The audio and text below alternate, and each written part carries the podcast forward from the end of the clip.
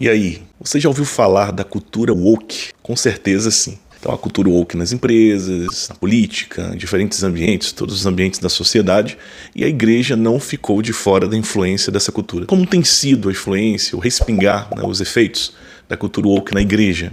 É o que nós queremos tratar um pouco aqui nesse vídeo. Então, se inscreva, curta, se engaje e vamos lá para o conteúdo. Então, você sem dúvida já ouviu falar nesse termo, cultura woke seja por aqueles que aderem fervorosamente às pautas levantadas por ela, seja por aqueles que também se empenham em criticá-la, né, em acabar com ela de alguma forma.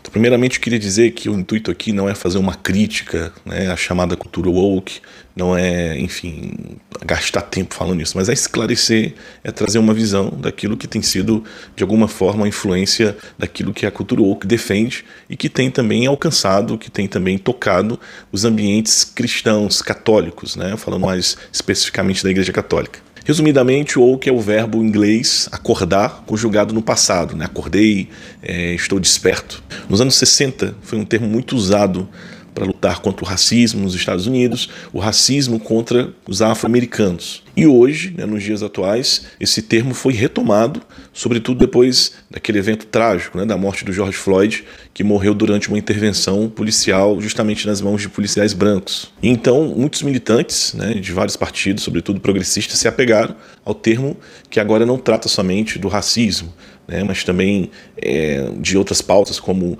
para os feministas, movimento LGBT, esses movimentos chamados de minorias. E para quem tem ali o pensamento woke, né, da cultura woke, digamos né, dessa forma, quem pertence a estes grupos, se entende que eles precisam ocupar lugares da sociedade que ainda não são ocupados por eles, é, como eles sempre é, ressaltam, por um algo estruturado já, né, um, um, preconceito, um mecanismo estruturado que os impedem de ocupar alguns lugares na sociedade. Esse pensamento é muito criticado por outras pessoas, né, que dizem não haver tanto a falta de oportunidade porque se é uma mulher ou porque é uma pessoa homossexual, mas essas pessoas precisam ter as devidas condições, como todas as outras pessoas, ter a capacitação necessária para ocupar aquele lugar, aquele cargo, ter aquele lugar de fala. Então, em geral, a cultura woke se apoia na questão dos direitos, né? os direitos que precisam ser respeitados, né? o meu direito que deve ser respeitado e acolhido. E como não poderia ser diferente, esta forma de exigir direitos também tem entrado na igreja.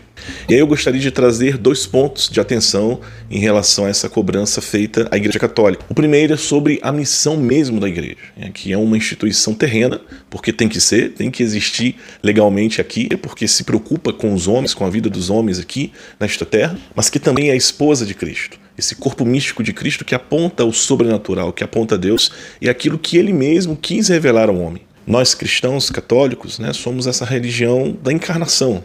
Né? Deus veio ao encontro do homem e revelou a sua verdade para este homem como amigos. Deus veio até nós, segundo a nossa fé, e se revelou a nós. E muito do que ele revelou assustou os homens do seu tempo e nos assusta ainda hoje.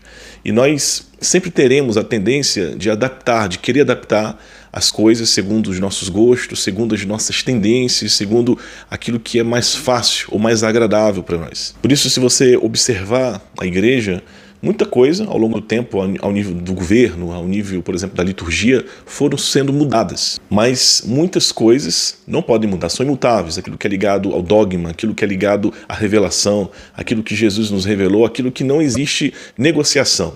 Não podemos barganhar certas coisas da nossa fé, porque foi revelado assim. Entendemos que é assim, entendemos que o homem precisa acolher assim, porque Deus quis mostrar e dar ao homem desta forma. Mas, como eu disse, muita coisa foi mudada. Né? Nós rezávamos em latim, por exemplo, agora podemos rezar em latim ainda, mas também podemos celebrar a missa na nossa língua. Né? Que maravilha! Os leigos não tinham tanto acesso ao rito, eles participavam, olhavam ali, mas agora nós podemos participar ativamente do rito, daquilo que é celebrado. Isso para citar algumas coisas, né? aquilo que vem aqui na minha memória nesse momento. Mas, por exemplo, um dos direitos exigidos é de conceder o sacramento, por exemplo, do matrimônio a pessoas do mesmo sexo.